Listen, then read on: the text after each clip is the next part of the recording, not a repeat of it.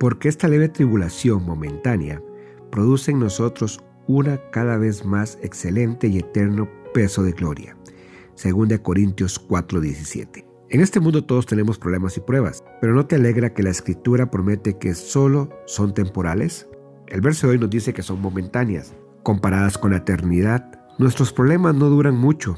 Y la segunda parte de este versículo nos dice que cuando nos mantenemos fuertes en la fe, en tiempos de adversidad, estamos construyendo esa fe y alcanzando la gloria eterna. Cuando confiesas tu confianza y confiamos en Dios, estás pasando la prueba. Si estás en medio de un tiempo difícil, hoy mira a Dios.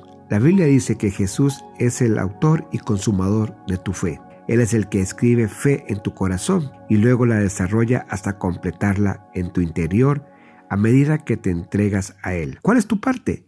Es buscarlo diariamente. Sigue sus mandamientos, abre tu corazón y elige hablar su palabra, que es viva y es eficaz y está activa. Recuerda, tus pruebas son solo temporales, pero su gloria eterna lo supera todo.